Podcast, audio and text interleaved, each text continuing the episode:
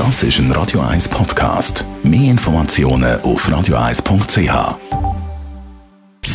Gesundheit und Wissenschaft auf Radio 1. Unterstützt vom Kopfwehzentrum Irlande Zürich. www.kopfwww.ch mit den steigenden Corona-Zahlen und einem möglichen zweiten Lockdown oder Lockdown-Light, der da diskutiert wird, gibt es bei Migros, Coop, Aldi, Lidl etc. ja wieder Lücken in den Regalen. Es wird wieder WC-Papier, Öl, Reis, Nudeln, Hefe und so gehamstert. Das Hamstern, das ist ein Teufelskreis, sagt der Jürgen Margraf, Psychologe an der Uni Bochum. Grundsätzlich spreche ich nämlich nichts gegen einen gewissen Stock Produkte. Das sind alles Dinge, die eigentlich vernünftig sind, im vernünftigen Umfang. Wenn Sie aber ganz viel kaufen, was Sie jetzt gerade nicht brauchen, dann ist es eigentlich unvernünftig. Es kann aber sogar wieder vernünftig sein, wenn alle anderen hamstern, dann haben Sie nachher nichts mehr. Ne? Insofern ist es ein kollektives Ereignis.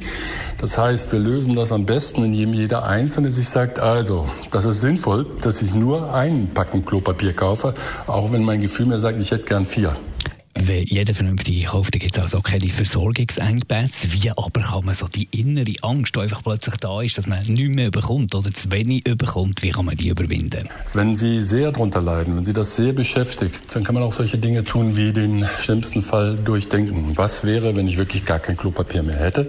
Grundsätzlich gilt eigentlich, sollte man erstmal das eigene Verhalten steuern. Das heißt, widerstehen Sie der Versuchung, jetzt ganz viel auf Vorrat zu kaufen. Und vor allem, wenn man irgendjemand anderes sieht wo das Einkaufswägel mit tonnenweise Papier überfüllt zum Beispiel, ja kein Foto davon machen, ins Internet stellen, sagt der Psychologe Jürgen Margraf. Absolut nicht posten, weil damit verstärken Sie diesen Effekt.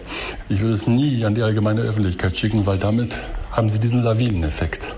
Und den müssen wir vermeiden. Und apropos Social Media, wer sich über Facebook, Snapchat und Instagram informiert, der läuft sowieso eher Gefahr, dass er sich in unnötige Panik versetzt. Wir haben dazu Studien durchgeführt, und zwar mehr als eine. Es ist tatsächlich so, wenn Sie sich über das Internet primär informieren, müssen Sie auf die Quelle gucken. Wenn das sogenannte soziale Medien sind, Facebook, Instagram, Twitter und so weiter, dann ist es im Durchschnitt so, dass Leute, die sich darüber informieren, die sind depressiver, ängstlicher, gestresster, unglücklicher, haben das Gefühl, weniger Kontrolle über ihr Leben zu haben und glauben eher Verschwörungstheorien und misstrauen eher Regierung, Behörden, Experten.